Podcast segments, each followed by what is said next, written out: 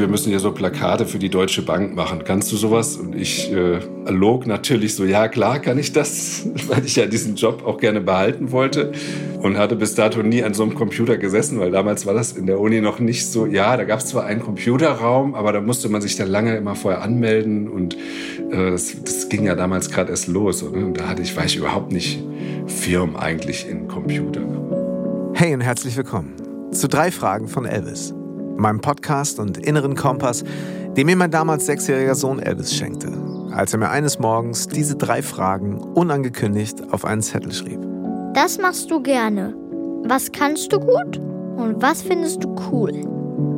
Darüber möchte ich mit Menschen sprechen, die auf dem Weg sind, ihren Platz, Sinn und ihr Warum im Leben bereits gefunden, sich beruflich und persönlich vielleicht schon mehrfach neu erfunden haben oder gerade mittendrin sind. Was treibt sie an und gibt ihnen Sinn? In einer Welt, deren Wertesystem gerade ein längst überfälliges Update erfährt. Und wie und wo finden wir eigentlich diesen Menschen, der wir schon immer sein wollten? Mein heutiger Gast ist Kreativgeschäftsführer der Hamburger Agentur Grabatz und Partner Excite. Eine der kreativsten und erfolgreichsten Adressen im Bereich Werbung, Markenkommunikation und Brand Innovation. Wir sprechen über eine Branche, in der Messbarkeit und Wachstum eine ganz zentrale Rolle spielen.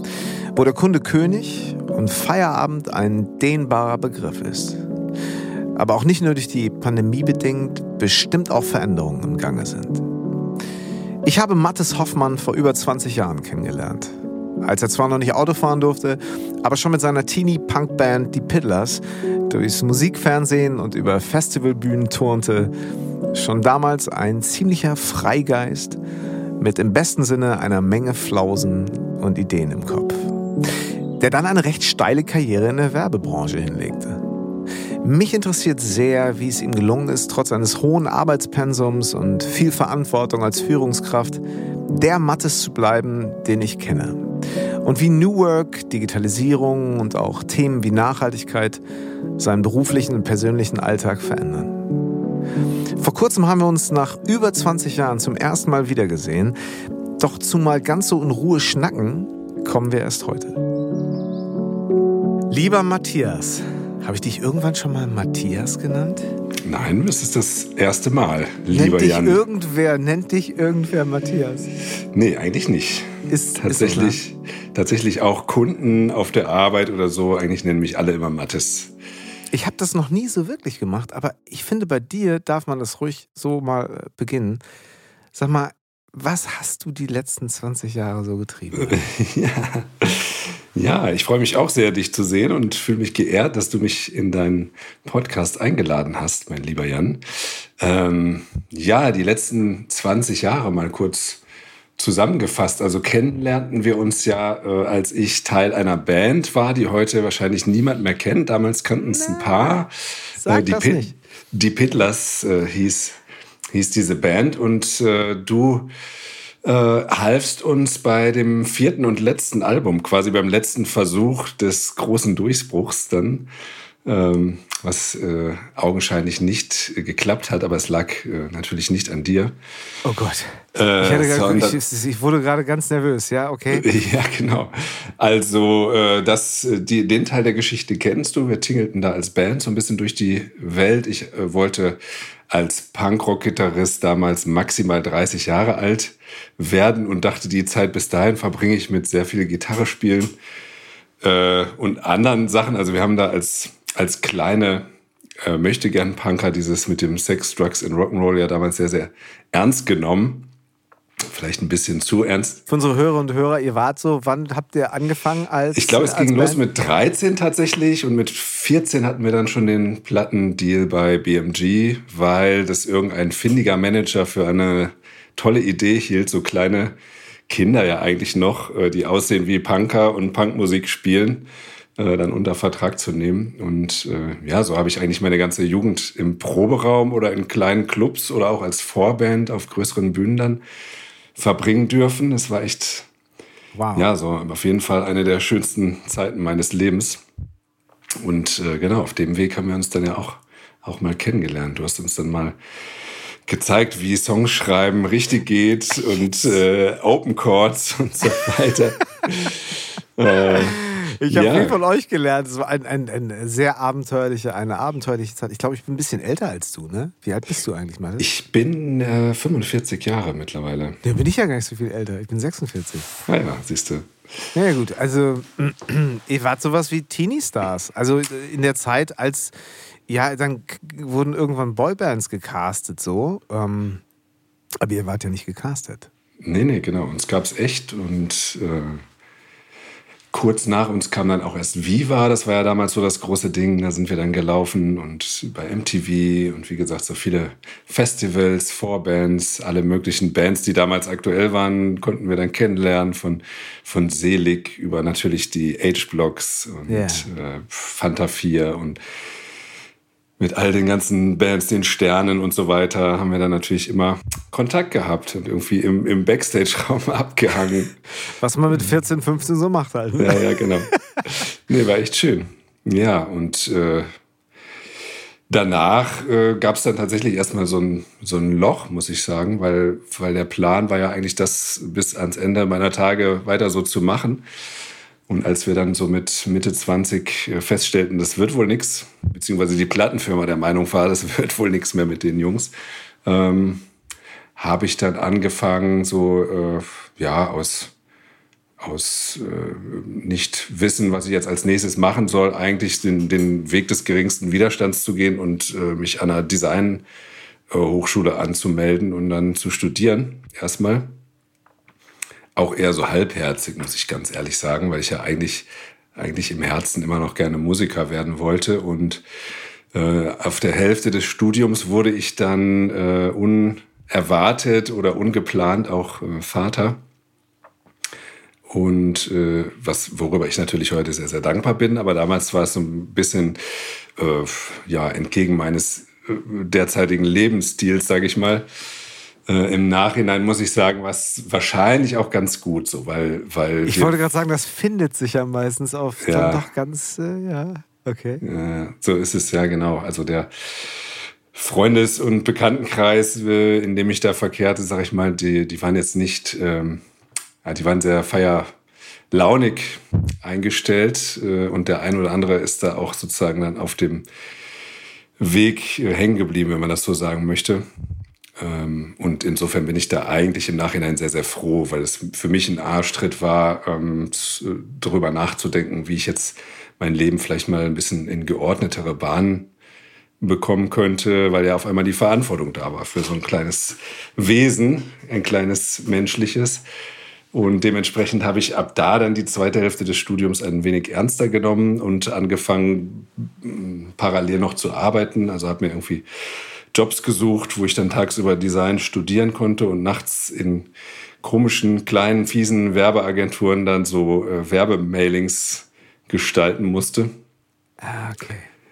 Und äh, unter anderem äh, in der Douglas Inhouse Werbeagentur dann äh, Rückseiten von Parfümverpackungen und ähnliches gestalten durfte. Also ich fand es alles ganz gruselig. Das Studium war eigentlich sehr, sehr schön, muss ich sagen. So Ruhrakademie in Schwerte. Grüße, Grüße an der Stelle. Ist eine tolle Uni, wie man sich das so vorstellt, äh, an so einer ja, Kunst-Design-Akademie, irgendwie ein altes Schloss mit einem großen Baum in der Mitte, wo man dann Akt zeichnen konnte und fotografieren und also so gestalterische Sachen eigentlich lernen durfte.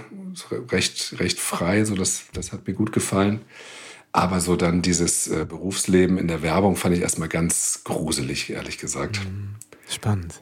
Und ähm, ist das eigentlich so der normale Weg, wenn man jetzt sagt, äh, es ist jetzt wirklich auch so ein bisschen sehr laienhaft von mir, in die Werbung gehen wollen? Studiert man dann immer Design? Würdest du das heute nochmal machen?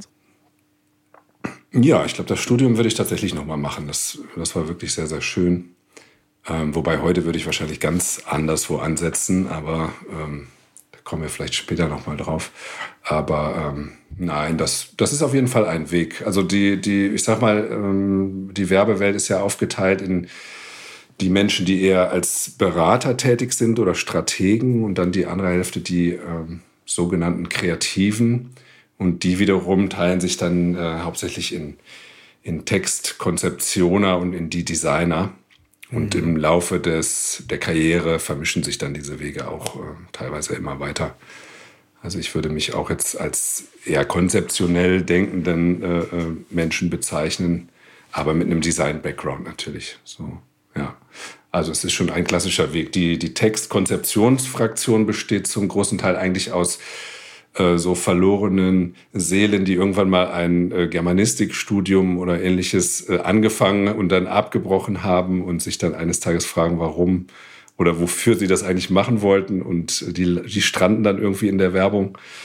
Und der andere Teil, lustigerweise ist es so, dass äh, ähnlich äh, wie es bei mir auch war, die Designstudenten da eigentlich immer sehr wenig drüber nachdenken, was in welchem Feld sie dann später arbeiten werden, sondern es sind oftmals solche sogenannten Gutmenschen oder vielleicht auch ja, Leute, die ein bisschen ähm, ja, künstlerisch angehaucht und so weiter sind und sowas bei mir auch, ich gar nicht drüber nachdachte, dass man später dann imperialistischen amerikanischen Großunternehmen helfen muss, noch mehr Cola zu verkaufen oder ähnliche Dinge tun. So, oh, spannend, mir würden so viele Fragen jetzt schon ein, einfallen. Ich will nicht einhaken, ich will nicht einhaken. Erzähl weiter, das ist sehr, super spannend. Ja, ja also genau, also in dem Moment, wo man dann dieses Designstudium macht, ich, ich glaube, da, da spreche ich für viele, die das, äh, diesen Weg so einschlagen, ähm, denken erstmal nicht darüber nach, dass man später in einer Werbeagentur arbeitet, beziehungsweise was, was dann da die, die eigentliche originäre Aufgabe ist, sondern man konzentriert sich dann erstmal auf das Gestalten und Kreativsein und so weiter. Und ja. das ist ja auch gut und der, der schöne Part an der Geschichte eigentlich. Ja. Okay, du hast das Studium zu Ende gemacht? Genau, das Studium habe ich zu Ende gemacht. Parallel, wie gesagt, wie so ein Wilder dann schon gearbeitet, weil ich dachte, jetzt habe ich ja Verantwortung und muss irgendwie die Bude bezahlen für für damals noch ähm, Freundin bzw. Mutter meines damals noch äh, Sohnes und ähm, genau, habe das dann auch gemacht und äh, während des Studiums natürlich schon angefangen zu überlegen, was, was machst du danach. Und mir fiel so ein äh, netter Fotograf ein, der unser letztes Cover geshootet hatte, Christian Reichmann, liebe Grüße nach Köln, ah, ja. äh, der ja Bands fotografierte und Mode und sowas äh, gemacht hat viel und ähm, bei dem habe ich dann auch so ein bisschen gearbeitet und, ähm, ähm, und dessen Frau hat mich dann eigentlich äh, vermittelt nach Gray, nach Düsseldorf, zu, zu der damals größten Werbeagentur. Und äh, ja, hat mir da so ein, so ein Plätzchen verschafft als, als kleiner Jungdesigner sozusagen. Das war natürlich, war natürlich ganz toll. Beim Christian war es auch eine lustige Station, muss ich dazu sagen. Das war so ein richtiger Künstler, so ein depressiver Fotograf, wo ich dann morgens immer äh, in den Semesterferien auflief, so gegen zwölf verabredeten wir uns immer und dann äh, kam er jeden Tag und irgendwann hatte verschlafen und war wieder ganz schlechter Laune, weil er wieder für irgendeinen Werbekunden was fotografieren musste, was so entgegen seiner Vorstellung der Kunst ging. Das war, war auch eine ganz schöne Zeit. Naja, und dann habe ich, wie gesagt, bei Gray erstmal angeheuert, kam da an, äh, stellte mich vor, alle guckten komisch, sagten, was willst du denn hier? Ich sagte, ja, ich habe ja so eine Stelle jetzt als Junior Art Direktor. Und die so, ach so, ja gut, dann setz dich mal da irgendwie in die Ecke an den Apple-Computer. Und kannst du denn äh, hier, wir müssen hier so Plakate für die Deutsche Bank machen. Kannst du sowas? Und ich äh, log natürlich so, ja klar kann ich das, weil ich ja diesen Job auch gerne behalten wollte und hatte bis dato nie an so einem Computer gesessen, weil damals war das Nein, in der Uni echt? noch nicht so. Ja, da gab es zwar einen ah. Computerraum, aber da musste man sich dann lange immer vorher anmelden und äh, das, das, ging ja damals gerade erst los. Oder? Und da hatte ich, war ich überhaupt nicht firm eigentlich in Computern, aber dann. Das heißt, du kamst aus so einer frei, freigeistigen äh, ja. Künstler-Design-Ding, also eher Atelier, eher. Genau, malen, fotografieren. Ah, okay, fotografieren war auch ein Thema. Ja, ja, ja, sowas war sehr, sehr frei, genau. Und in der Werbung lief das dann eben klar mit dem Computer. Und ich tat dann so, dass ich das natürlich alles äh, können würde und äh, habe dann da meinen ersten Arbeitstag auch direkt die ganze Nacht in der Agentur verbracht und mir, mir dann sozusagen selber diesen Rechner beigebracht und die Programme, die man da können muss, oh und am nächsten Morgen kam dann die Kreativdirektorin und sagte, ah, du bist ja schon früh da, das ist ja, ist ja toll. Und hast du denn die Sachen, die ich dir gestern gegeben habe, schon fertig? Und ich so, ja klar, habe ich, hab ich direkt fertig gemacht. Und äh, ja, so mogel ich mich da eigentlich bis heute da durch in der, in der oh, Branche. Das ist, so, weißt du? so großartig. Ich sehe dich gerade vor mir. Und ich, also ich habe dich kennengelernt als ziemlichen Freigeist, auch was das Musikalische anging. Aber halt natürlich immer so den, wenn es irgendwo in Stocken geriet, warst, warst du halt mit deinen eher unorthodoxen Ideen auch zur Stelle, beziehungsweise hattest schon so ein bisschen vorgearbeitet. Und äh, insofern kann ich mir das natürlich auf der einen Seite sehr, sehr gut vorstellen. Aber äh, man muss so zurückdenken, wie das war. Weil ich meine, wie würde man das heute machen? Dann kann man das noch nicht so gut und zack, ein paar Tutorials mal eben kurz checken. Und wenn ich mir manchmal angucke, wie was irgendwie 16-, 18-Jährige wirklich mal kurz eben, den drückst du halt eine, eine, Kamera und eine Drohne in die Hand und die drehen dir halt so ein Hollywood-like Ding, schneiden das über Nacht eben und du denkst so, warte mal ganz kurz, äh, ja, das so, atmen die halt ein. Das war ja schon noch ein bisschen anders. Du konntest ja nachts nicht irgendwie nur kurz ein paar Tutorials runterladen, beziehungsweise, ja. Absolut, absolut. Ich finde es auch immer erstaunlich, wenn man dann die, die jungen Leute heutzutage anguckt. Äh, meine, meine Tochter, die jetzt mittlerweile ja 21 Jahre alt ist, ähm, äh, da war das auch schon so ab dem Alter von 13, 14, hat man immer sozusagen, wenn ein elektrisches neues Gerät kam oder sonst was, einfach in die Hand gedrückt, ohne Bedienungsanleitung. Und die können das einfach intuitiv, oder? Das ist, äh, ja. äh, ist der Hammer. Ja, auch die jungen Artdirektoren, die jetzt anfangen bei uns in der Firma, die die sind, haben natürlich ganz andere Skills und äh, Vorbildungen, als wir das damals hatten, ja. Hm. Aber du, du sagst, also ich meine, du hast natürlich eine steile Karriere gemacht, so und äh, ja. das heißt, aber lass uns noch mal ganz kurz. Also okay, du hattest ähm, die Nacht durchgemacht. Ähm, das Ergebnis war dann, äh, also du warst nicht nur fertig okay, geworden, sondern war auch ja, jetzt sag mal ehrlich. Also naja, das Ergebnis war jetzt nicht gut, aber es war okay, so dass sie gesagt haben, ah ja, okay, der, der kann irgendwie was äh, anscheinend so ein bisschen. ja, aber war das, war das, ich meine, du hast ja ein Vorstellungsgespräch gehabt. Die haben ja jetzt, also die haben ja ein bisschen gecheckt, was du kannst. So. Haben die denn nicht bei dir sowieso vermutet, ey, lass mal der Mattes, da ist irgendwie was. Lass den mal, lass den mal ranholen. Nee, ehrlich gesagt gar nicht. Das war damals noch eine, ein Riesenladen. Ich glaube, bei Grey waren damals noch so 600, 700 Leute, was für eine Werbeagentur riesig ist. Und ich war da einfach nur so ein kleines Licht. Der Mensch, der mich da eingestellt hatte, aufgrund der Empfehlung äh, der Frau vom Fotografen, war dann inzwischen auch gar nicht mehr da. Und ich war da einfach irgend so ein Typ, der da halt rumsprang. Das, da hat sich eigentlich keiner groß für interessiert das da, damals war ja auch noch viel Geld da in der Werbung. Also da wurden Freelancer noch und nöcher saßen da wochenlang rum und haben Fußball auf dem Gang gespielt und weiß ich nicht, wie viele hunderte Euro pro Tag verdient. Das hat keine Sau interessiert.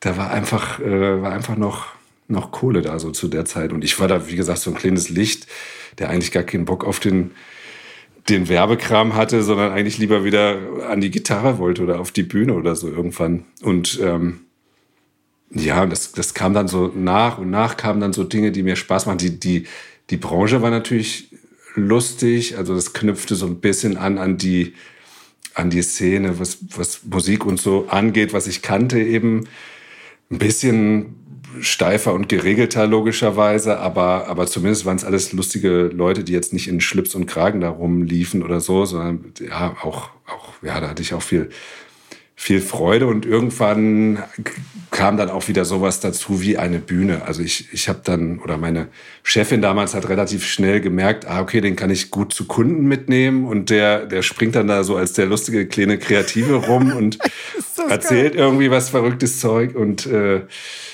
das, das habe ich dann schnell gemacht. Das war sozusagen dann so ein Asset von mir, dass ich dann da immer den Kram gut erzählen konnte unter, unter anderem so einer meiner ersten äh, Dinge, wo ich mit so einem Kunden war, war dann Otto in Hamburg.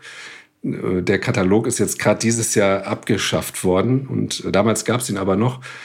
Und das war nur so ein kleiner Auftrag. So, das ging drum. Äh, das Internet war ja gerade am Kommen und dann hieß es so, kannst du, könnt ihr einen Störer machen, also so ein, so ein Signet sozusagen in den Katalog, dass, dass es jetzt auch die Waren im Internet zu kaufen gibt. Und dann habe ich mir das frisch von der Uni so diesen, diesen riesen Schinken da angeguckt. Das war ja wie so ein, ich wollte gerade sagen, Telefonbuch, das kennen die Jüngeren ja auch gar nicht mehr, aber so, so ein ganz, ganz dickes Buch, so, sag ich mal, so, so Herr der Ringe, äh, Umfang eigentlich. Und dann habe ich mir Wenn das, das angeguckt. im Treppenhaus lag, dann da hatte ich ja, Ja. was zu tun für den nächsten Tag. Ja. Und dann habe ich mir das, den Schinken durchgeblättert und habe gesagt, ja gut, da kann ich, da kann ich jetzt ein Signet irgendwo reinmachen, wo drin steht jetzt auch im Internet, aber es findet ja keine Sau. Das hatte ja irgendwie tausend Seiten oder so. Was soll ich da machen? Dann habe ich diesen Katalog genommen, alle Schrift, alle unterschiedlichen Schriftarten und Farben ausgeschnitten und ganz viele Pappen gemacht. Und zur Präsentation habe ich dann nicht das Signet gebracht, sondern eben den Leuten da bei Otto erstmal aufgezeigt, dass das alles so gar nicht geht mit dem Katalog. So, und äh, die guckten mich natürlich mit großen Augen an und fanden das irgendwie anscheinend echt süß, dass da irgendwie so ein kleiner Junge kommt und denen erstmal erzählt, dass das ganze Produkt eigentlich scheiße ist. Und dann äh, haben sie uns dann aber den Auftrag gegeben, den, den ganzen Katalog aufzuräumen. Das heißt, dann, dann ja, konnten wir da irgendwie ein Jahr lang rumschustern und alles auf den Kopf stellen, neu sortieren, neu gestalten, ähm, Fotoshootings machen. Dann durfte ich auch äh, Heidi Klum im Bikini äh, fotografieren. Und an der Stelle habe ich dann gemerkt, ach so, das ist, das kann doch auch Spaß machen, so dieser Beruf. So, das war ganz, Ich meine, ist da nicht auch so ein bisschen Panik in den Augen deiner Vorgesetzten gewesen, sagt, wenn das jetzt nicht klappt und die sagen so mal, A, was habt ihr uns hier eigentlich mitgebracht? Wie ist das, wenn das, ich meine, manchmal stehen doch dann so Etats und das, ich schätze mal, Otto war jetzt auch nicht so ein ganz unwichtiger Etat, auch für so einen großen Laden nicht, wie Grey. Äh, Das, man bewegt sich da auch schon auf der Kante, ne? So. Absolut, aber das wusste ich natürlich zu dem Zeitpunkt noch gar nicht. Ich war völlig naiv und unwissend. Das ist ja oft, oft auch sehr, sehr gut. Das ist ja in, in kreativen Jobs eigentlich, finde ich, immer sehr von Vorteil, wenn man nichts weiß eigentlich. Also es ist ja sehr, sehr gut. Also in dem, in dem Fall half das dann. Heute würde ich wahrscheinlich auch mit so einer Beißhemmung eher da zum Teil rangehen. Leider, ähm, beziehungsweise muss man sich dann immer zwingen, diese, diese Hemmungen abzulegen und da einfach mal wieder wie so ein, mit einem gesunden Menschenverstand eigentlich auf die Dinge äh, zu schauen, weil man natürlich im Laufe der Jahre immer mehr in, diesem, in dieser Bubble und in diesem Elfenbeinturm dann lebt und ähm, mehr und mehr vergisst, wie die Leute da draußen da drauf gucken. Ne? Und ähm, ja, das ist ja auch ein bisschen der Vorteil dann von Werbung, dass es eigentlich erstmal keine Sau interessiert, sondern wenn man es dann schafft, dass es jemand interessiert, muss man sich schon ganz schön anstrengen und das ganz schön gut machen. Aber äh, das ist auch so ein geflügeltes Wort in der Werbung, so äh, wir, wir sind hier nicht in der Intensivstation, ne? oder wir, hier geht es nicht um Menschenleben. Und das muss man sich dann zeitweise wieder vor Augen führen. Das war auch und ist in vielen Agenturen heute immer noch so, damals auch ganz üblich, dass man eben sein Leben mehr oder weniger in der Agentur verbracht hat. Also es war dann irgendwie, es gibt äh, da eigentlich keine Betriebsräte und gab es damals auch nicht. Und äh, das gehörte zum guten Ton, dass man da gerne seine 10, 12 oder auch länger Stunden verbringt und auch am Wochenende dann da arbeitet und so. Das habe ich aber auch in dem Alter dann nicht hinterfragt, sondern das war einfach so und die Leute waren ja cool und man hat da irgendwie sozusagen seine Freizeit und sein Berufsleben miteinander verknüpft, was natürlich blöd war, wenn man dann junger Vater noch ist. Äh, Und dann waren die, waren die Nächte natürlich noch kürzer. Aber das, das habe ich ganz gut verknust eigentlich. Ja. Also ich meine, du hast ja vorhin so ein bisschen erzählt von dem äh, relativ früh in, das, in ein Gefühl gekommen, wo man sagt, okay, das ist ein Lebensstil, den ich einfach auch mag, den ich auch nicht missen möchte und mh, vielleicht sogar auch, wo man häufig Angst hat, dass man den irgendwie verlieren könnte, so, wenn man rausgeht aus dem Musikbusiness. Ähm, und da hast du aber für dich was gefunden, was dann letztendlich auch ähm, diesen Freigeist, äh, Mattes, der äh, konnte da agieren. Ja, stellenweise schon. Also wie gesagt, ich war, war jung und naiv und habe so das Gesamtkonstrukt und System nicht so durchblickt ähm, und auch nicht verstanden, dass man da zu der Zeit auch als äh, junger Mensch noch sehr stark ausgebeutet wurde von diesen großen Firmen, sondern habe das, hab das nicht als unangenehm jetzt in dem Sinne empfunden. Also es war jetzt nicht nicht so schön und freundschaftlich, sage ich mal, wie im Musikbusiness. Aber vielleicht habe ich von dem Business auch nur einen bestimmten Teil kennengelernt. Da geht es bestimmt stellenweise auch härter zu, kann ich mir vorstellen. Aber ähm, nee, ich fand das ganz okay, weil wie gesagt, die Leute waren nett. Das waren eigentlich wie, wie Freunde, mit denen man da rumhing und Quatsch machte auch viel. Und ähm, das war so gesehen ganz schön. Und was natürlich auch schön ist, wenn man sich weiterentwickelt und merkt, man hat irgendwie äh, macht Fortschritte in dem, was man da tut und wird besser. So, so sei es jetzt im gestalterischen oder eben in dem, was ich gerade erzählte, in dem Präsentieren und Leuten was verkaufen und äh, im Ideen machen und äh, irgendwann später dann auch im, im Team führen sozusagen. Das ist ähm. ein sehr, sehr spannender Punkt so. Also ich finde, diesen Switch irgendwann hinzukriegen zwischen dem, der halt rumspringen darf und der ist, den man halt gerne mitnimmt, weil der eine Präsentation einfach A schmeißen, B auflockern und vielleicht eben auch noch so den auf die Sache kommt, die in dem Moment keiner kommt oder vielleicht die sogar ungeplant war, hin zu ähm, äh, Leadership, wie man heute sagen würde. Oder ich meine, die, die Art zu führen äh, ist, wie würdest du sagen, ist die mehr denn je im Wandel und ist die mehr denn je auch thematisiert auf eine Art? Ja, da gibt es natürlich unglaublich viele Foren, die so glauben, sehr viel zu wissen über das Thema Leadership. Ich kann das nur sehr, sehr subjektiv beurteilen. Ich glaube, ich habe da viel gelernt im Laufe der Zeit, weil es so war am Anfang in der bei Gray, ähm, habe ich dann irgendwann auch mehr oder weniger durch Zufall, weil ich halt vielleicht gerade da war oder weil kein anderer, der schon mehr Erfahrung hatte, Zeit hatte, wurde ich dann mit meinem Textpartner zusammen, bekam ich die Verantwortung äh, um die Deutsche Bahn ähm, zu pitchen, um, um den Bahncard-Etat. Das war ein großer, wichtiger ähm, Etat und den haben wir dann irgendwie gewonnen. Und äh, dementsprechend musste dann auch schnell ein Team her, was diesen Kunden dann dauerhaft sozusagen betreut. Und das heißt, dann waren, bestand mein Team größtenteils, was ich dann führen durfte, folglich, weil ich ja auch sozusagen für den Gewinn des Kunden mitverantwortlich war, bestand mein Team dann zum großen Teil aus meinen jüngeren Kollegen, also noch jüngeren Kollegen. Und äh, da ging ich erstmal an meine Führungsrolle in Anführungszeichen so ran, dass ich äh, versucht habe, deren bester Freund zu sein. So. Und immer äh, so Teil von der, von der Gang zu sein und, und äh, immer überall mitzuhelfen und mit anzupacken und musste dann lernen, äh, schmerzlich, dass das nicht so gut funktionierte so in dem Fall, weil, weil man dann immer involviert war in Streitigkeiten, Konflikte oder äh, der oder die hat jetzt das und jenes falsch gemacht und dann war man immer äh, Teil des Problems und nicht der Lösung eigentlich so, wenn man, wenn man sozusagen so mitschwamm und die Teammitglieder haben mir dann irgendwann auch mal gespiegelt, gesagt, Mathis, du musst äh, strenger mit uns sein oder wir wollen auch mal wünschen uns auch mal Ansagen von dir und nicht äh, immer nur so, ja, weißt du, ich meine, du kennst mich ja auch und, und vom Naturell bin ich halt auch so, ja, nö, wenn du das lieber rot machen möchtest, dann, dann machen wir das mal rot. Ne? Das ist so, ist ja so meine Einstellung auch so. Ich, ich, ich, äh, Wobei ich mich häufig gefragt habe, weil ich dich ja überhaupt nicht aus diesem Arbeitskontext, äh, ja. aus diesem Kontext kenne, wo ich mich häufig gefragt habe, wie der das wohl macht so. Also ähm, ich habe ja immer nur so, so, so, naja, ähm, am, am Rande in diese Branche eben auch reinschauen dürfen so und äh, finde es auch sehr spannend, aber habe halt überhaupt keine Ahnung davon.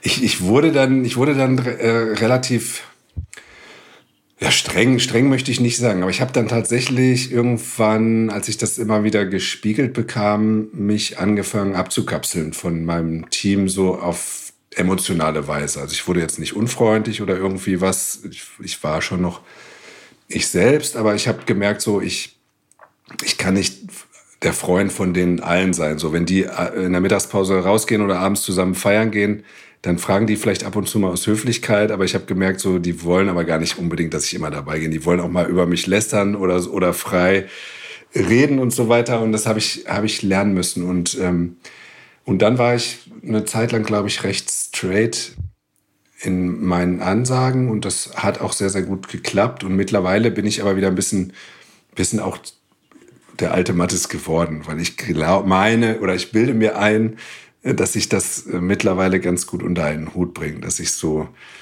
so der, der Nette sein kann, der, der, den Leuten ihre Freiheiten lässt und gleichzeitig aber, glaube ich, jetzt so viel Erfahrung hat, dass ich genau weiß, so an der Stelle muss ich jetzt aber mal eingreifen oder muss was sagen oder so. Weißt du, aber das war echt ein, echt ein Prozess von dem, von dem ganz lieben Buddy Mattes, der keiner Fliege was zur Leide zu, tun kann, über so ein bisschen den, den ernsteren, vielleicht oder professionelleren Mattes bis hin zu dem, ja, dem, dem Zwischending, was ich heute geworden bin, glaube ich. Hat dir das denn gut getan? Ich meine, du warst natürlich auch, also wir, wir sind immer noch bei Grey, ähm, mhm. richtig?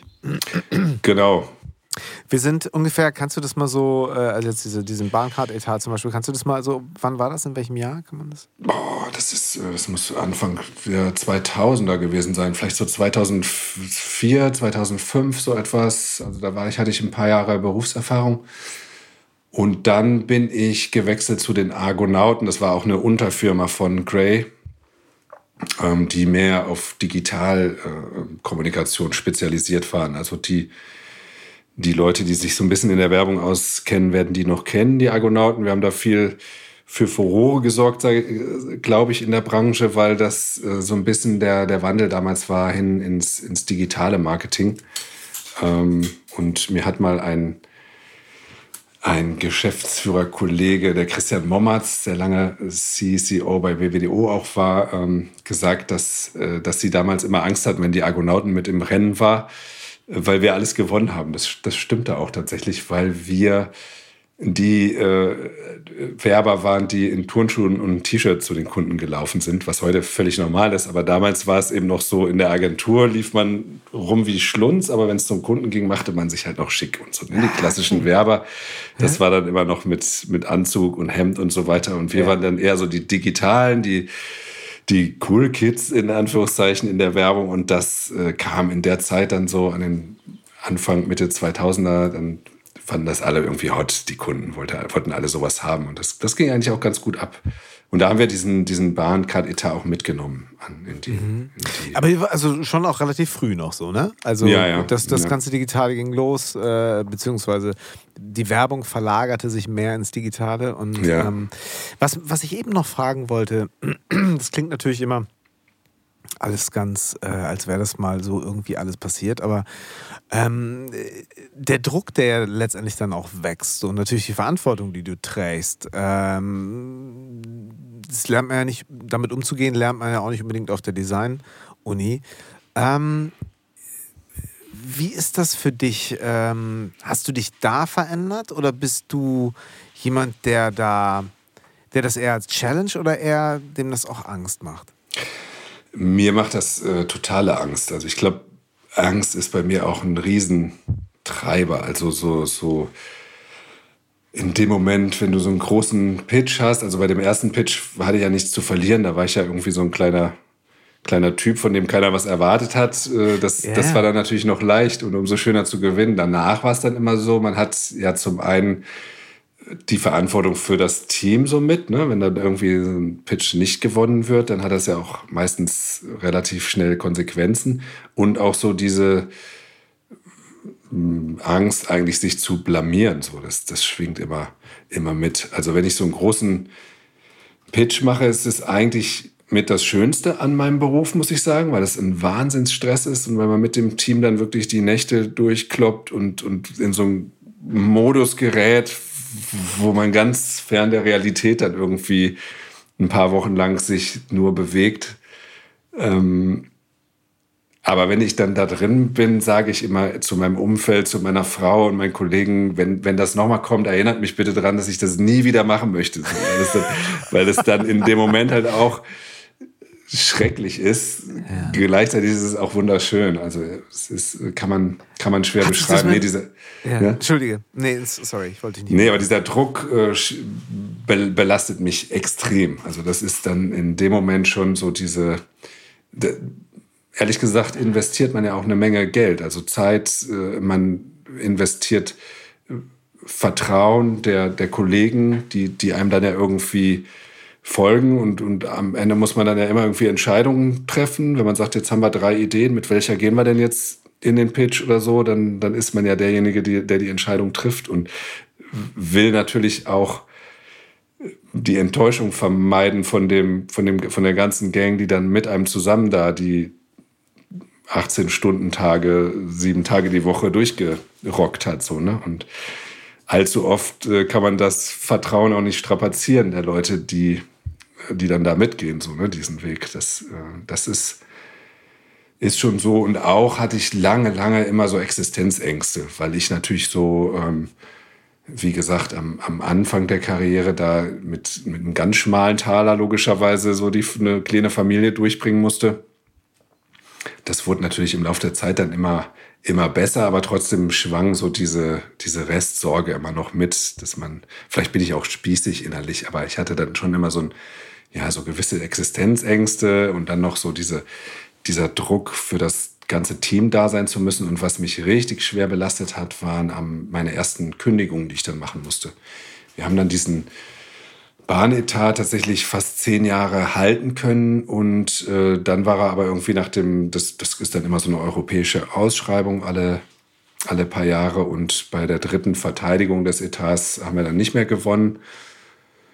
Und dann hieß es relativ schnell so, jetzt musste mal, jetzt müssen wir mal zehn Leute rauswerfen, Mathis. Wer soll es denn bitte sein? So, und das, das war dann nochmal so ein, so ein ganz, ganz neues Game für mich so, weil das entspricht auch überhaupt nicht meinem Naturell, irgendwie jemandem weh zu tun, was wegzunehmen, geschweige denn, und, ne, und dann, dann, dann, ja, dann hast du schlaflose Nächte und wächst immer ab. So die, die ist vielleicht äh, performt besser und äh, der hat aber äh, gerade einen Nachwuchs bekommen und äh, äh, ich weiß ja, die hat einen schwerbehinderten Vater, den sie pflegt und weißt du, das sind ja so alles die Dinge, die einem dann mit im Kopf rumgehen und und wie will man das dann entscheiden? So wer nach welchen Kriterien? Also das das fand ich richtig, richtig hart. Und das bringt einem natürlich niemand auf der Designschule oder so bei. Ich weiß auch gar nicht, ob man, ob man das jemandem beibringen kann. So, ne? Nee, ich glaube, dass es eben auch so eine Charakter und auch so eine, so eine Frage ist, äh, wie, ja, wie kann man da umschalten? Also ich habe, mhm. mir kam gerade so ein, ein spontanes Bild. Hast du in solchen Momenten auch mal äh, darüber nachgedacht zu sagen, so, das ist jetzt genau der Zeitpunkt, wo ich nochmal was ganz anderes mache? Ja, ja, absolut. Also in diesen Momenten jetzt nicht. Da, komischerweise kam mir das gar nicht, sondern da war ich irgendwie, also ich bin jetzt nicht ein Mensch, der dann, wenn es unangenehm wird, wegläuft oder so. Ja. Mhm. Ähm, sondern ich habe schon dann immer das Gefühl, wenn sowas Ernstes ist, dann muss ich das auch zu Ende bringen. Und wenn das dann, wenn alles wieder in, in Ordnung ist, alles läuft, dann kann ich über mich nachdenken und schauen, ob ich, ob ich woanders hingehe. Aber ähm, aber äh, grundsätzlich kommen diese Gedanken schon immer mal wieder, dass ich denke so, wow. Aber weniger, ja gut, zum Teil vielleicht wegen dem Druck dann in den Momenten, wo es wo es hart ist, aber ähm, eher so grundsätzlicher Natur, dass ich oft darüber nachdenke und je älter ich werde, desto öfter eigentlich, ähm, was, wofür ist das eigentlich gut? Also ich habe ich hab ja nie jetzt mich groß mit Zahlen befasst oder sozusagen, was ich eingangs erwähnte, so dieser Teil der Berater in der Agentur, das war ich ja nie. Ich war ja mal sozusagen nur für das kreative Produkt zuständig. Aber ich habe das nie verstanden, warum es immer hieß, äh, wir müssen jedes Jahr 15 Prozent wachsen. So, da habe ich mich so viel mit meinen äh, Geschäftsführern und Beratungs-Mitgeschäftsführern äh, später dann gezofft, weil ich das nie kapieren wollte. So, also in meiner Logik äh, passte das nicht und mittlerweile hat sich das bestätigt und es, äh, es gibt, habe ich festgestellt, zum Glück auch viele andere Menschen, die das ähnlich sehen. So, ich, ich glaubte nie an diesen ewigen Wachstum oder ich habe auch diesen Sinn nicht gesehen. Ich dachte so, wenn wir jetzt als Gray oder als Argonauten später jedes Jahr 15 Prozent wachsen und alle anderen Firmen das auch machen, dann, äh, dann kann es ja auf Dauer nicht gut gehen. So. Das ist ist etwas, was mich so auch heute immer mehr umtreibt und so, was, was mich zum Zweifel bringt. Und äh, zum Glück ist es ja so, dass es in vielen Unternehmen und auch in der Werbung da ein, ein großes Umdenken stattgefunden hat in den letzten Jahren. Jetzt nicht unbedingt nur, was, was den Wachstum angeht. Da gibt es auch erste Vorreiter, die in, in der Richtung denken, dass, dass man eigentlich sagt, so wir, wir haben eine gewisse Größe, eine Anzahl von Menschen, die wir irgendwie durchbringen wollen. Und das, das ist so der Status quo, den wir auch gerne beibehalten möchten. Ähm, die meisten sind, sind immer noch auf ähm, Wachstum konzipiert, aber generell findet so ein Umdenken statt im, im Sinne von unser größtes Talent oder unsere Verantwortung als Werbung ist es nicht mehr, den Leuten möglichst viel Scheiß anzudrehen, sondern auch so ein bisschen dieses ähm, Bewusstsein dafür, für, was bewerben wir denn da? Was ist denn das Produkt? Was, was steckt denn in Sachen Nachhaltigkeit dahinter oder Social Responsibility und so weiter? Das sind alles Werte, die zum Glück immer wichtiger werden. Und ähm, das sind aber Dinge, die mir halt auch persönlich extrem viel bedeuten und die dann zwischenzeitlich auch immer wieder mich dazu bewogen haben, vielleicht nochmal neu anzusetzen und was ganz anderes nochmal zu studieren oder, oder so. Also, Ach, spannend. Was wäre das so gewesen? Mm, also interessant fand ich immer mal wieder was tatsächlich in, in Richtung der freien Kunst, aber auch ähm, ähm, tatsächlich äh, schaue ich jetzt immer mal wieder, was es für Studiengänge gibt in Richtung nachhaltige äh, Kommunikation ähm, oder so etwas oder Transformation in den Un Unternehmen in Richtung ähm, Klimaneutralität und so etwas. Das sind Themen, die ich jetzt aber zum Glück mir auch bei Grabatz und Partner annehmen darf. Ich habe jetzt gerade letzte Woche das Mandat bekommen, auch ähm, sozusagen den Hut aufzuziehen dafür, die, die, das Unternehmen klimaneutral zu machen. Äh, das, das ist zumindest schon mal etwas, etwas sehr, sehr Gutes das, das Klischee des 24 Stunden arbeitenden Werbers, Werberin, Entschuldigung, und das Thema mentale Gesundheit im Unternehmen, ist das auch für dich so ein Beweggrund gewesen? Ist das mehr geworden in den letzten Jahren, zu schauen, so wie geht es eigentlich meinen, meinen Leuten? Ja, ich glaube, das ist generell so ein, äh, so ein Wandel, der sich da auch vollzogen hat, vor allen Dingen forciert durch die die ähm, Leute, die jetzt jung nachwachsen. Also jetzt, ich würde mal sagen, so in den letzten fünf, sechs Jahren, die Generation, die da neu dazugekommen ist, die gehen in ein Bewerbungsgespräch erstmal rein und sagen, ich äh, hätte gerne eine Vier-Tage-Woche und ein Gehalt, von dem ich auch meine Wohnung bezahlen kann. Und äh, eigentlich möchte ich auch nicht länger als bis äh, 19 Uhr arbeiten. In Ausnahmefällen gerne auch mal länger, aber es sollte nicht die Regel sein. Und wo mehr dann erstmal, wahrscheinlich. Ne? Genau. genau. Und wo man dann da erstmal äh, steht als äh, derjenige, der den Mensch einstellen soll und denkt so, ach, wie jetzt? Und, und der erste Reflex ist zu denken, ja, spinnt die oder der jetzt, geht's noch? Und äh, beim, beim, beim zweiten drüber nachdenken merkt man so, nee, es ist ja völlig gesund und vernünftig ja. und so, hey, so, äh, es wird immer mehr automatisiert, das maschinelle Lernen ist auf dem Vormarsch und es, wir Menschen werden sowieso immer unnötiger und müssen uns dran gewöhnen, dass wir irgendwann vielleicht nur noch sechs Stunden am Tag arbeiten dürfen oder nur noch vier Stunden, weil, weil vieles von Maschinen erledigt werden wird. Und wenn wir nicht wollen, dass die Hälfte arbeitslos zu Hause sitzt, sondern dass jeder so ein bisschen was dazu beitragen kann, dann muss, muss es da eh ein Umdenken stattfinden. Und bei den jungen Leuten ist das von ganz automatisch schon so der Fall. Das ist ein Selbstverständnis. Und das hat sich auch äh, ganz stark ausgewirkt in den Agenturen. Und so als Zwischenschritt war es eigentlich so, dass ist, glaube ich, jetzt auch nicht nur Werbeagenturspezifisch, aber bei uns war es so und bei, bei vielen anderen auch, ähm, haben wir neulich auch mal drüber geredet, so, so Themen wie Yoga und Achtsamkeit und so etwas äh, hielten dann da auch Einzug und ähm, auch zurück in Düsseldorf bei den Argonauten. Später wurde es dann, äh, nächste Station war dann Geometry, ähm, war es dann tatsächlich so, dass ich auch vorgeschlagen hatte, mal so ein Firmen-Yoga einzuführen, was wir dann auch gemacht hatten. Ähm, und, und solche Dinge, dass man also auch viel mehr Wert darauf legt, dass die Mitarbeiterinnen und Mitarbeiter ja auch so auf sich selbst achten, auf physisch und psychisch so. Auch natürlich, weil man gesehen hat im Laufe der Jahre dann, dass die eine und der andere dann eben auch mal ähm, wirklich Probleme so Burnout-mäßig und so weiter bekommen hatte, ja. Was ja, was ja früher, das kennst du auch noch, dann so ein bisschen belächelt wurde.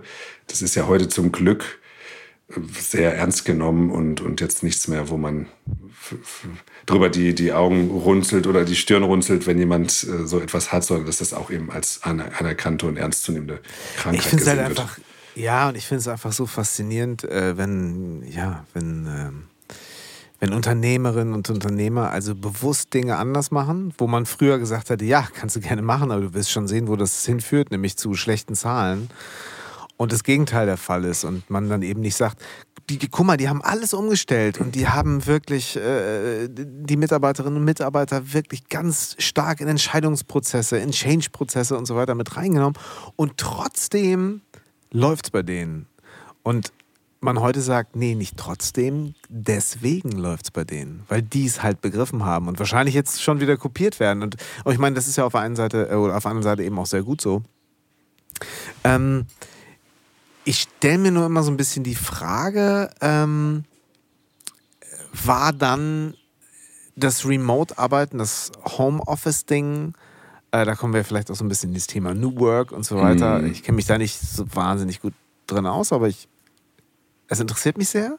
So, inwiefern war denn dieses selbstbestimmte Arbeiten jetzt ähm, notgedrungen in diesem Jahr?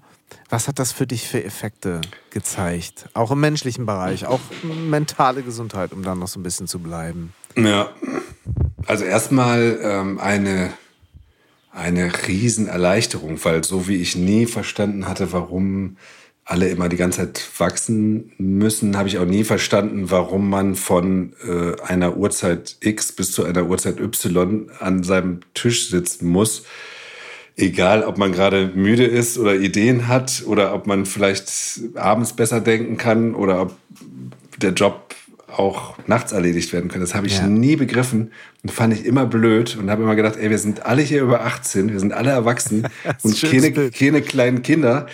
Äh, was, was soll der Scheiß? Ich fand das immer albern, wirklich.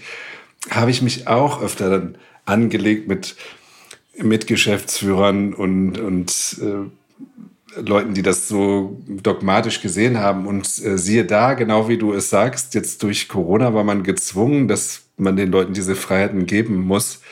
Und natürlich nicht nur die Freiheit von zu Hause zu arbeiten, sondern auch äh, der Mutter, die sich dann halt, weiß ich nicht, vormittags um das Kind kümmern muss, auch die Freiheit zu gewähren, zu sagen, ja, dann mach bitte deinen Job nachmittags oder wann es eben in deinen persönlichen Zeitkalender passt. Und natürlich hat das funktioniert. Und natürlich ist nicht eingetreten, was dann immer die Befürchtungen waren, dass die Leute dann sich äh, verstecken oder, oder äh, irgendwie ducken und so. Im Gegenteil, man muss äh, aufpassen, dass die Leute nicht zu viel arbeiten. Und ja. ist ja so dieser ge geflügelte Spruch im Moment, äh, man, man arbeitet nicht im Homeoffice, sondern man lebt auf der Arbeit so. Das ist ja, ist ja das, was viele im Moment erleben. Und ähm, das ist eher der Fall, dass wir da auch aus der Führung jetzt bei, bei Krabatz, wo ich jetzt arbeite, ähm, eigentlich ähm, schauen müssen und auch ähm, Regeln einführen müssen, so wie jetzt in der Mittagszeit gibt es anderthalb Stunden, die sollen nach Möglichkeit meetingfrei sein und so weiter, um, um die Leute davon abzuhalten, einfach ähm, zu viel zu arbeiten. Also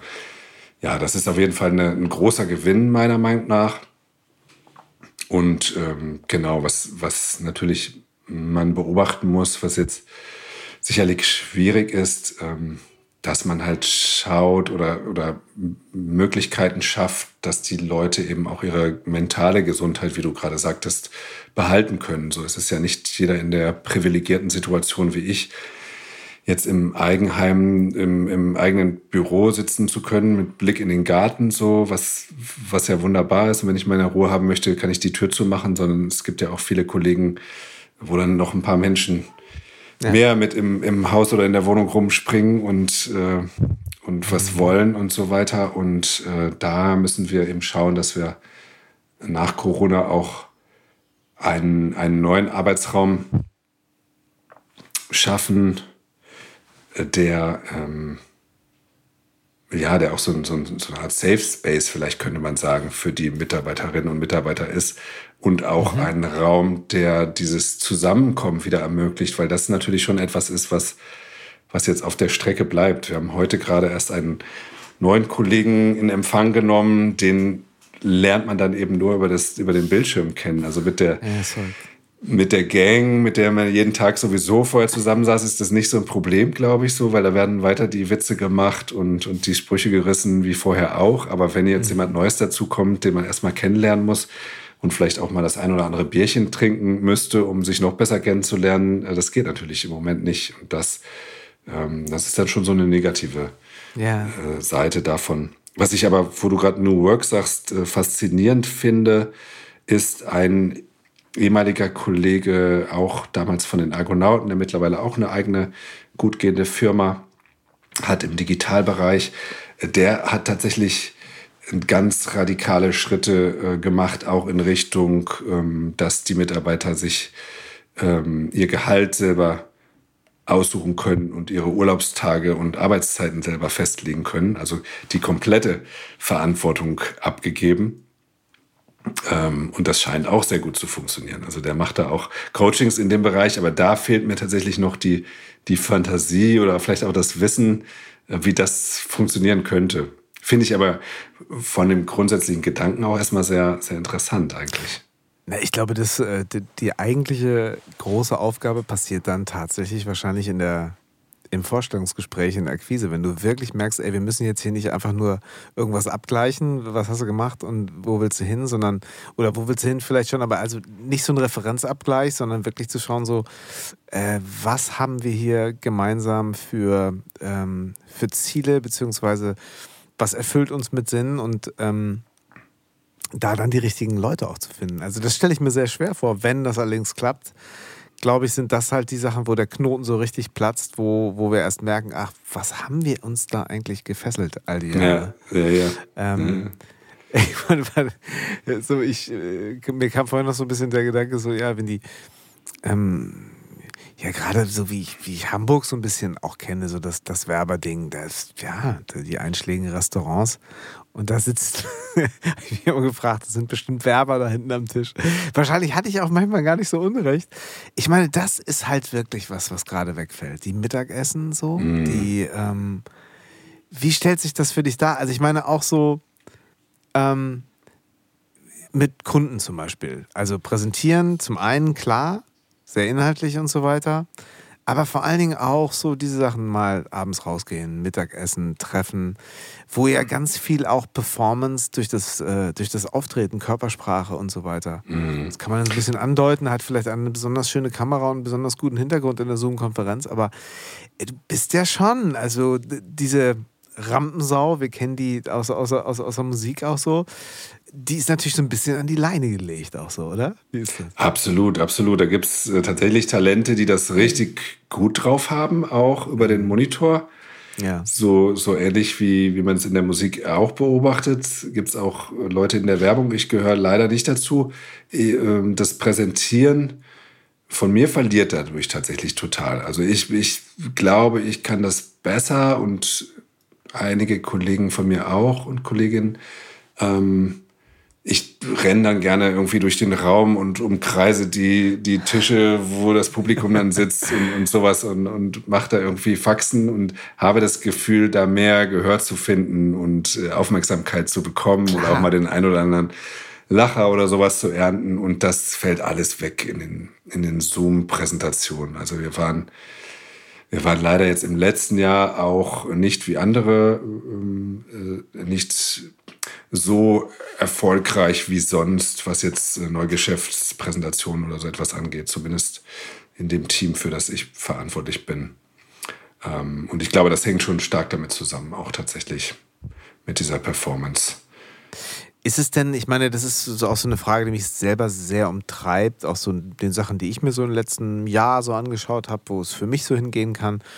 Hm, da ist auch dieser ganze Bereich äh, Persönlichkeitsentwicklung, Mentoring, Coaching etwas, was natürlich unglaublich analytisch angegangen wird. Also mhm. wenn du das dreimal angeguckt hast auf äh, ein paar Vorträge auf YouTube äh, und ein bisschen Leuten auf Insta folgt, wird dir natürlich Werbung ange, angeboten, die halt so durchgestylt ist, wo, wo es unheimlich schwer ist, auch zu erkennen, ist das jetzt echt einfach nur so ein zusammen, wie soll ich sagen, konzeptionierter, sehr rationaler, sehr business-driven Content oder ist das was, wo, wo wirklich so das Herz und die Seele hintersteckt, die ich eigentlich suche in diesem Bereich so und ähm, Äh, inwiefern hat sich denn da auch so euer, ähm, euer Business mm, verändert oder auch so das ganze Influencer-Ding so? Wie ist denn das? Das ist doch, ist doch eigentlich eine völlig neue Herangehensweise auch für euch geworden dann, oder?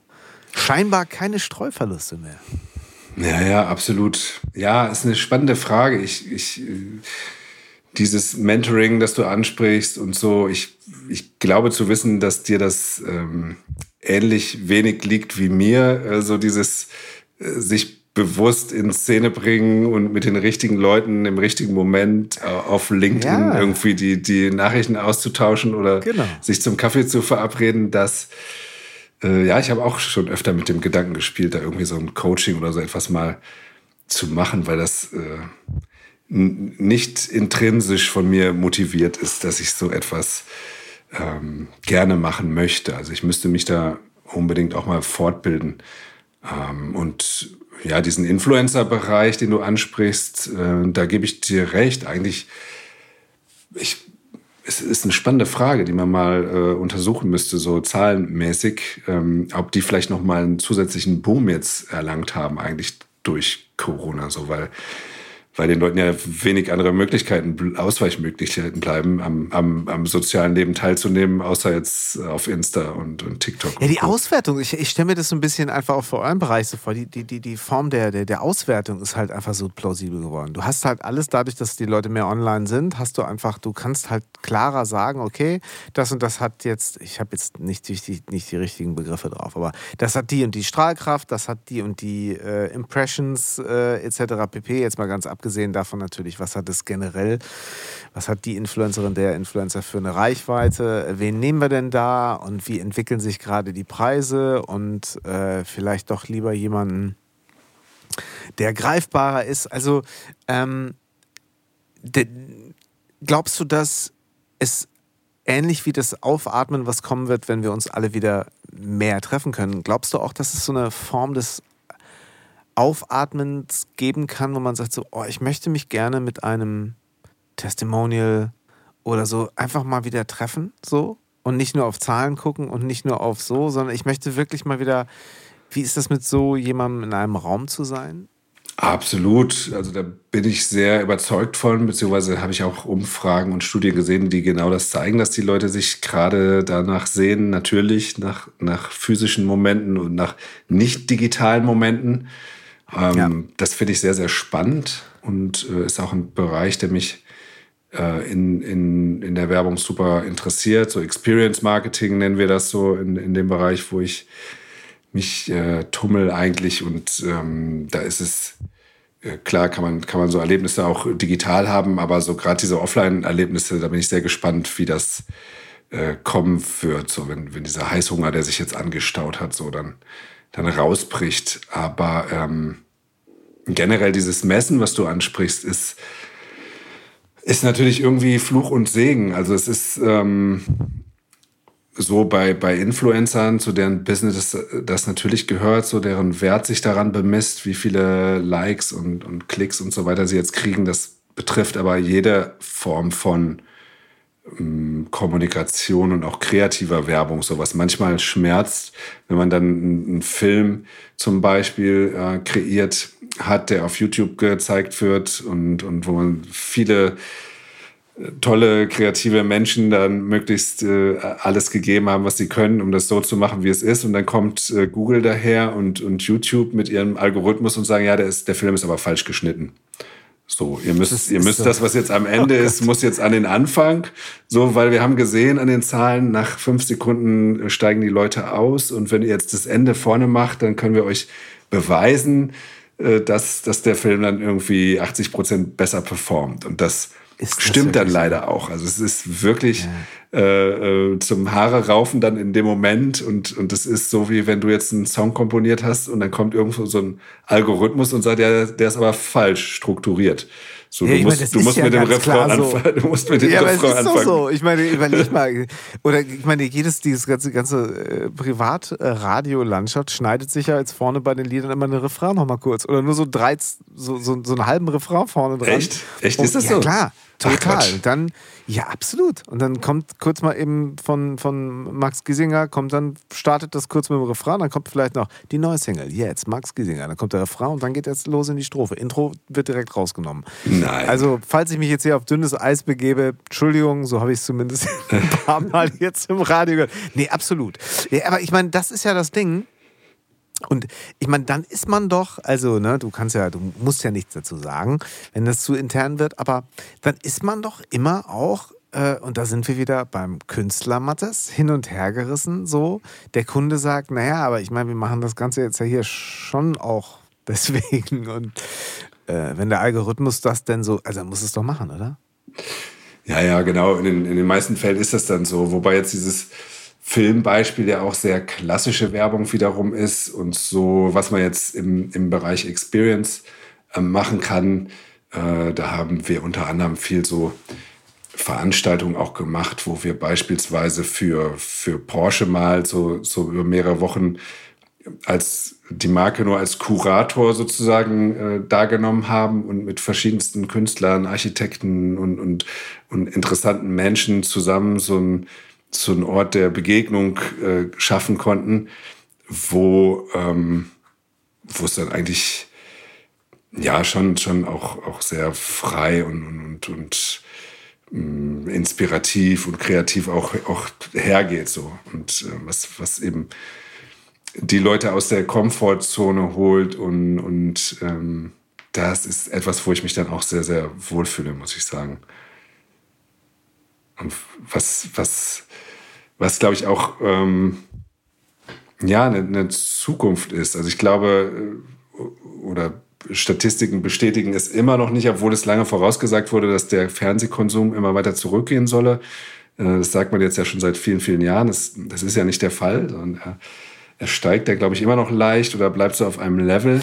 Ja, ist krass. Mhm. Aber ähm, ich glaube, dass, dass sich das schon auch insofern stark verändert hat, als dass in dieser alten Welt halt viel nach Schema F gearbeitet wird und viel sozusagen geschaut wird, was, was misst gut und was performt gut und wo eben ganz viel auf Zahlen geschaut wird, aber dass es immer mehr Bereiche gibt, wo man Neuland betrifft und wo es halt noch keine Referenzen gibt, an denen man sich messen lassen muss. Und da ist es dann ja eigentlich auch wieder spannend, also so, wo man ausloten naja, kann. Und das ist ja auch so ein bisschen so ein gefühlter Erfolg, oder? Es, es gibt ja. ja wahrscheinlich, es gibt ja wahrscheinlich so ein paar, äh, paar Kampagnen auch aus der Vergangenheit, wo jetzt vielleicht gar nicht der Umsatz so wahnsinnig gestiegen ist, messbar in dem Bereich, wo ausgewertet wurde oder wo die Kampagne ausgewertet wurde.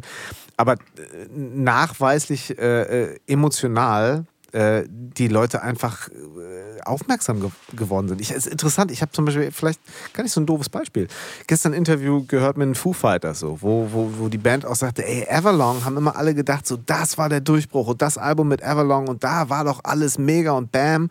Und die Band sagte, nee, also es ist einer der schlechtest verkauften Singles von uns. Das, äh, da hat es dann so eine Akustikversion gegeben, die hat, die hat einfach Dave Grohl bei Howard Stern performt und dadurch hat das Ganze, das hat jetzt keine Platten verkauft, aber es hat halt ein Bild so klar gemacht von dieser Band, was dann wahrscheinlich erst im nächsten Album äh, sich äh, dann auch monetär oder eben in, in Zahlen ausge, äh, äh ähm, ausweisen äh, ließ. Äh, das finde ich so ganz interessant. Da gibt es doch bestimmt auch so Kampagnen. Du sprachst gerade äh, von, von der alten Zeit. Sehnst du dich manchmal eigentlich so ein bisschen? Also, ich habe ja so dieses, dieses Corona-Jahr war bei mir auch echt ganz viel alte Fotos durchgucken. Sehnst du dich manchmal nach so, so Sachen zurück? Ähm, oder bist du so total auf, nee, wieso, wir sind doch jetzt gerade voll auf der Startbahn? Ich habe das ganz viele Jahre verbieten, zurückzublicken. Also jetzt nicht nur im ah. Beruf, sondern generell, weil ich das äh, immer ähm, ganz, ganz blöd fand, wenn wir jetzt nochmal ganz äh, weit zurückgehen, so als, als Jugendband oder so. Wir waren ja immer die, die Jüngsten. Und alle haben immer, äh, uns immer gesagt, äh, wartet erstmal ab, wenn ihr so alt seid ja, wie wir. Und das genau. fand ich so scheiße immer. Das fand ich so, doof, dass ich mir vorgenommen hatte, ganz lange äh, gar nicht mehr so zurückzuschauen und immer, immer nach, nach hinten zu blicken und sagen, ach, damals war ja alles besser und jetzt weiß ich schon und so, dass ich das lange vermieden habe und eigentlich immer mir angewöhnt hatte, nach vorne zu gucken. Und das, das ist auch zum Großteil noch so. Natürlich ist man manchmal nostalgisch und denkt so, ja, äh, aber, aber die, die Vergangenheit ist ja auch oft äh, verklärt eigentlich. Also ich glaube, ich glaube, viele negative Aspekte werden einfach gelöscht aus dem Erinnerungsgehirn und es ist alles ein bisschen rosiger, als es vielleicht wirklich dann war. Aber natürlich habe ich auch, habe ich auch so Momente der Nostalgie und so, aber ich habe dich jetzt zum Beispiel, äh, wenn ich dich so beobachte, äh, jetzt auch nicht so wahrgenommen als den total exzessiven User der Social Networks, so in, jeder Hinsicht. Ähm, ich habe ein Foto gefunden, das muss aus der Zeit sein, als wir uns kennengelernt haben. Äh, oder es war leicht davor. Also, da war ich in Dänemark und lehnte an meinem alten Saab 900 auf dem Strand, guckte auf dem Strandparkplatz, guckte verträumt in die Dünenlandschaft und habe mir gedacht, was habe ich da wohl gedacht? Ich hatte vor allen Dingen keine Möglichkeit, irgendwem zu sagen oder mitzuteilen, was ich gerade denke, weil ich hatte A natürlich kein Mobiltelefon, es gab nichts anderes. Wir hatten in unserem Ferienhaus auch kein Telefon. Ich hätte jetzt zur Telefonzelle gehen können und meinen besten Kumpel anrufen können und sagen, ich wollte mal hören und ich wollte erzählen, was mir passiert ist. Du glaubst ich habe voll den super Song geschrieben oder im Radio gehört oder so. Konnte ich ja nicht machen. Außerdem wusste ich ja gar nicht, ob der zu Hause ist, wenn ich in die Telefonzelle gehe und ihn anrufe. Der müsste ja auch zu Hause sein das kam mir so weit weg vor und ich will das gar nicht jetzt glorifizieren, aber ähm, es hat mich in dem Moment sehr beschäftigt und ähm, äh, ich habe mich gefragt, war diese Langsamkeit, war die nicht auch gut so? Und mhm. wie können wir die heute vielleicht transformiert auf eine andere Art und Weise, mit allen Vorteilen, die das Schnelle, was uns auch umgibt und mit dem wir jeden Tag arbeiten, ähm, das schon für uns nutzen. Aber wie kriegen wir diese Momente? Hast du da, also ich meine, ich spiele jetzt auf was an, du suchst dir schon auch so deine, deine Auszeiten, oder? Ja, absolut. Also ähm, ich liebe die sozialen Medien wie alle auch und, und ähm, nutze sie auch viel zu viel. Ähm, aber ja? ich, äh, ich habe ein befremdliches Gefühl immer noch aus der Generation kommt, wie du, sich selbst so zu inszenieren, weil ich immer so aus einem Denken herauskomme, dass ich sage, wenn ich wenn ich den Leuten da draußen irgendwas zeige, dann muss das auch wirklich Hand und Fuß haben. Und dann äh, denke ich da lieber auch zehnmal drüber nach und ähm, frage mich, interessiert es wirklich jemanden oder ist es jetzt unnötig? Und ähm, äh, Mathis, darf ich ganz kurz fragen? Ich habe jetzt wirklich, also ich habe ganz wenig gepostet in letzter Zeit. Ja. Und seit ich wenig poste, ne, ja. meldet sich bei mir kaum noch jemand ab. Wenn ich allerdings was poste, vor allem was mit Musik zusammen, zusammen hat, melden sich immer zehn Leute ab. Echt? Was ist ganz, ganz, ganz mir, Seit ich weniger poste, wächst meine Followerschaft. Wahnsinn. Wie kann das, wie kann das sein? Also, hab ich, war das alles falsch, was ich früher gemacht habe, als ich mehr gepostet habe? Nee, ich, ich weiß es auch nicht. Erzähl weiter, Entschuldigung, ich habe dich unterbrochen.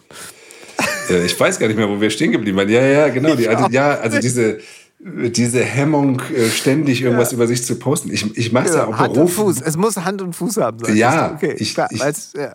Für, für Kunden ähm, äh, mach, machen wir es ja auch und beraten sie und, äh, ne, und, und betreuen auch Social-Media-Kanäle und so weiter und kennen ja auch so die Frequenzen, die du gerade ansprachst, die jetzt gut funktionieren und schlechter funktionieren und berücksichtigen das alles. Aber für mich als Person habe ich irgendwann festgestellt, boah, also wenn ich jetzt irgendwas retweete oder reposte, dann haben das vor mir schon 100 andere gemacht und warum sollten das jetzt mehr Leute interessieren, wenn ich das auch noch mal kundtue oder so etwas. Ne? Also ich, ich finde mich da einfach nicht, persönlich nicht wichtig genug, glaube ich, um mich da so, so darzustellen. Aber ich, ich nutze es und finde es auch gut. Aber ähm, ja, wie du sagst, es, irgendwie. Es ehrt dich, Mathis. Wir sind auch, ja gut, ich bin ja ganz beruhigt, dass du auch schon 45 bist. Ich dachte, ich hätte ja. dich jetzt so bei 40, ja. Na gut, ähm, aber du sagtest gerade, ihr macht sowas natürlich. Hast du ähm, bist du denn dann voll auch inhaltlich mit drin? Hast du richtig Ahnung davon? Oder bist du dann jetzt mittlerweile auch, wo du sagst, nee, ey, weißt du was, da haben wir genau die Leute, ähm, von denen lasse ich mir das vielleicht gerne mal so erklären? Oder willst du da auch immer, gehst du da voll mit rein? Also sprich, strategisches äh, Social Media Marketing. Ich, ich würde mal sagen, ich habe von allen Themen so genug Halbwissen, um immer so, so ein, eine gewisse Kompetenz vortäuschen zu können. Also das hat sich von, von Anfang an eigentlich durchgezogen. So. Ja. Ähm, aber das ist ja auch, ist ja auch normal als, als Geschäftsführer. Da, darf ich das ja auch so sagen? Oder ist es ja auch dann okay, äh, wenn ich jetzt nicht alles bis ins kleinste Detail selber verstehe, aber eben genug davon verstehe, sozusagen, um das in den Kontext zu setzen oder auch um, um Kunden entsprechend beraten zu können, was jetzt, was jetzt das Richtige ist. Aber äh, glücklicherweise arbeite ich in einer Agentur, wo wir für, für die verschiedensten Fälle dann immer Spezialisten haben, die das alle tausendmal besser können, als ich selber das, das könnte. Ja, also du kannst durchaus dann auch mal in solchen Fällen dich da selber so ein bisschen äh, von außen bewundert hinsetzen und sagen, krass, haben die geil gemacht. Absolut. Habe ich zwar nicht verstanden, so, also weißt du, die neuesten TikTok-Trends, wie ja. man jetzt, so, aber mega, gut. Ja, gut, dass wir ja, die haben. absolut, absolut, total. Und wenn du jetzt zum Beispiel, ich meine, wir haben auch öfter mal gesprochen, öfter ist übertrieben, aber wir haben mal gesprochen, da warst du zum Beispiel, hast du eine Zeit an der, an der Ostsee verbracht und mhm. äh, äh ja, jetzt Homeoffice war natürlich auch, äh, oder ist ja im Moment von überall möglich. Mhm ist das was, wo du dann auch tagsüber mal sagen kannst, ich nehme mir bestimmte Zeitfenster, wo ich ganz bewusst in die Sachen rein. Äh, letztens habe ich irgendwas gehört, da war das so ein bisschen, also gerade wenn es um, um diese Sachen wie Slack und Teams und so weiter geht, wo man quasi wie so ein, so ein Agenturfernsehen hat, wo man die ganze Zeit so reinseppen kann, was passiert hier gerade. Ist das was für dich oder bist du eher der, sagt, pass auf, drei, wir haben drei Zeiten am Tag, da gehen wir irgendwie vielleicht auch meetingmäßig nochmal so, connecten wir uns richtig. Oder bist du einer, der dann Agenturfernsehen guckt in Form von. Nee, ich bin da, bin da schon relativ äh, durchgetaktet so den ganzen Tag. So, also in der, in der Kernarbeitszeit, sage ich mal, dass ich da immer in einem Meeting nach dem nächsten sitze. Aber in der Tat ähm, ist es so, dass ich aber auch schon vor Corona angefangen habe, mir so gewisse Freiheiten wieder rauszunehmen, weil ich fürchterliche Angst hatte, ein ganz schlimmer Spießer zu werden, so in, in seinem Eigenheim, der nur noch den, den Rasen mäht am Wochenende und sonst nichts mehr macht und habe dann, als ich nach Hamburg gewechselt bin, tatsächlich erstmal ein paar Monate auch im Wohnwagen an der Elbe, im, im Elbe-Camp, liebe Grüße, äh, gewohnt. Mm, und äh, wie du sagst, auch, auch äh, danach ein, ein paar Monate an der Ostsee in Timmendorf, was auch nochmal private Hintergründe hatte, weil meine Frau äh, mhm. sehr krank geworden ist und ähm, was auch nochmal so ein einschneidendes Erlebnis für mich war ja. und ähm, ja, so mir nochmal klarer gemacht hat, was ich eh schon wusste, aber nochmal vor Augen geführt hat, dass es auch wichtig ist, ähm, ja, neben der Arbeit halt auch nochmal zu überlegen, was wirklich wichtig ist sonst doch so im Leben. Ne? Und, oh ja. und da gehört das für mich definitiv auch dazu, so irgendwo zu sein, wo ich aus dem Fenster schaue oder nur aus der Tür gehen muss und einfach genießen kann so und denken so, wow, ist das eine geile Welt und ist das cool, hier und jetzt zu leben. Und da bin ich immer ganz berührt, wenn ich irgendwo bin, wo, wo Wasser ist und, und Bäume und Natur und frischer Wind und so. Das, das gibt mir wahnsinnig viel. So. Verschlägt sich nochmal oder euch nochmal ganz woanders hin eigentlich? Gute Frage. Ne? Jetzt durch, äh, durch die Mehrmöglichkeit des Homeoffice bieten sich ja eigentlich alle Möglichkeiten. Also, also ist USA irgendwie mal was für dich gewesen? So? Du bist doch auch so ein oh. Venice Beach-Typ. Ja, ja, also, also Los Angeles mag ich tatsächlich äh, sehr, sehr gerne. Habe ich auch erst spät kennenlernen dürfen durch die, durch die Arbeit dann. Wir haben zeitweise mal für für Maserati äh, gearbeitet in, in einer Agentur. Da, da hatte ich dann endlich auch die Chance, äh, mit Ende 30 dann New York und Los Angeles und sowas mal häufiger kennenzulernen. Ähm, Finde ich super, aber ähm, nö, also zum Wohnen und Altwerden finde ich Deutschland eigentlich schon, schon ganz cool, muss ich sagen. Also ich bin jetzt nicht so der, der Mensch, der sagt, ich muss, ich sehe mich unbedingt, äh, wie sich nicht, in, in New York äh, alt werden oder in Venice Beach oder sowas. Nö, eigentlich nicht. War denn Karriere machen, war das, war das für dich eigentlich wichtig? Oder war das dir das notwendige Übel, weil du einfach ja immer äh, besser geworden bist? Ja, beides irgendwie. Also natürlich möchte man am Anfang dann irgendwann auch mal ähm, selber Entscheidungen treffen und sagen, ich will nicht, dass hier mir irgendein Typ immer sagt, wie ich wie ich jetzt das designen soll oder sowas. Das ist natürlich dann sich, sich so freischwimmen und freimachen. Und das ist, ist das ähm, eine wichtige. Und dann hat es natürlich auch so, so monetäre Aspekte zwischenzeitlich mal gehabt. Aber was auch immer so ein Treiber, glaube ich, war, jetzt wo du fragst, ist, dass ich es mir und meinem Dad, glaube ich, auch beweisen wollte. Also es war, glaube ich, immer so im Hinterkopf so diese noch so ein so ein Treiber. Der hat, der hat mal einen Spruch Echt? gesagt, als ich anfing in der Agentur. Ähm, meinte er irgendwie so, so scherzhaft natürlich, ja, und wann, wann bist du Geschäftsführer? Und das war aber so ein, so ein kleines Stichelei, glaube ich. Also eigentlich ein Scherz, aber so ein bisschen Sticheln auch, so nach dem Motto, äh, ob, ob ich das denn auch schaffen kann. So. Und das hat diesen Spruch habe ich irgendwie nie vergessen und habe gesagt, ja. dir zeige ich so. Das, ja. das schaffe ich. Ja. Ja, das ist, äh, ich glaube, so weh das tut in so manchen. Ne? Ich habe das in diesem Podcast haben wir schon häufiger auf, weil ich natürlich Musikerinnen und Musiker zu Gast hatte. Dieses ständige Familienfest, kann ich, kannst du davon leben? Oder mhm. was machst du so denn für Musik? Kennt man da irgendwas von? Ja. Dieser Spruch hat mich so wahnsinnig gemacht. Ja. Ich habe zum Teil mir sogar Sachen ausgedacht, die gar nicht stimmten, wo man gerade so dran arbeitete, nur um was zu haben. Ähm, ja, ich hoffe, wir sehen uns bald mal wieder vielleicht auf einem Hausboot, weil das fand ich eigentlich ganz schön. Und ich habe damals auf diesem Hausboot Musik gemacht und ich hatte das Gefühl, ich hatte gar nicht genug Zeit, mich mit dir richtig zu unterhalten, obwohl du hinter uns noch beim Abbauen geholfen hast und die Autos eingeräumt hast. Aber äh, ich äh, ja, war so ein bisschen aufgeregt, weil ich aus deinem, von deinem Metier so wenig Ahnung habe und es mich trotzdem ähm, so fasziniert. Ich habe ja auch immer mal so äh, am Rande mitarbeiten dürfen, äh, musikalisch äh, in, der, in der Werbebranche. Insofern,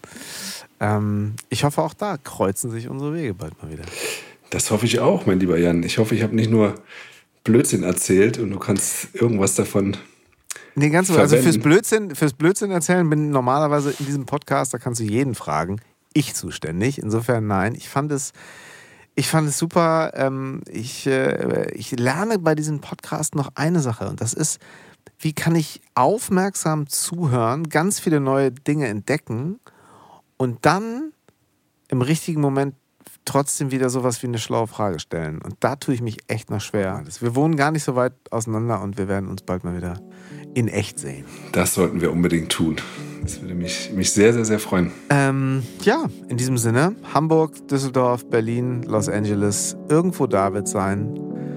Bis bald, lieber Matthias. Tja, das war's schon wieder. Drei Fragen von Elvis. Heute mit Matthias Mattes Hoffmann. Und man könnte meinen, Mensch, dieser Jan Löchel macht doch dieses Format, diesen Podcast nur, damit er endlich seine alten Leute mal wieder treffen kann und mit denen in Ruhe schnacken kann. Stimmt. Unter anderem ist das auch ein Grund. Ich habe sehr genossen. Ich ähm, habe mich häufig gefragt in der Vergangenheit, wie wird sich auch die Arbeitswelt für uns alle so verändern und ähm, wie kann es so gelingen, trotzdem immer wieder so bei seinem Kern zu bleiben, auch wenn ähm, Verantwortung und Druck und ja auch so ein bisschen Big Business dazu kommt. Äh, wie bewahrt man sich Kreativität, Gelassenheit und ähm, bleibt man so der Mensch? Ich glaube, eine große Herausforderung, auch für die nachfolgende Generation, da so den, den Platz zu finden. Und auch etwas, was ich mir auf meine Liste schreibe. Mal schauen, wo es so hingeht. Insofern ganz viele Eindrücke, ganz viele Fragen, die ich stellen durfte und äh, ganz viele, ganz viel wertvoller Input von Mathis Hoffmann heute. Ähm, ich danke euch sehr für eure Fragen, Kritik, eure Anmerkungen unter drei Fragen at janlöchel.de. Ich danke euch sehr, wenn ihr Lust habt, diesen Podcast weiter zu empfehlen, vielleicht eine Bewertung bei iTunes dazulassen, denn dann finden uns ja bekanntlich vielleicht noch die oder der eine oder andere mehr, die es interessieren könnte. Aber so oder so sehen, hören wir uns wieder ganz bald, wenn es heißt drei Fragen von Elvis.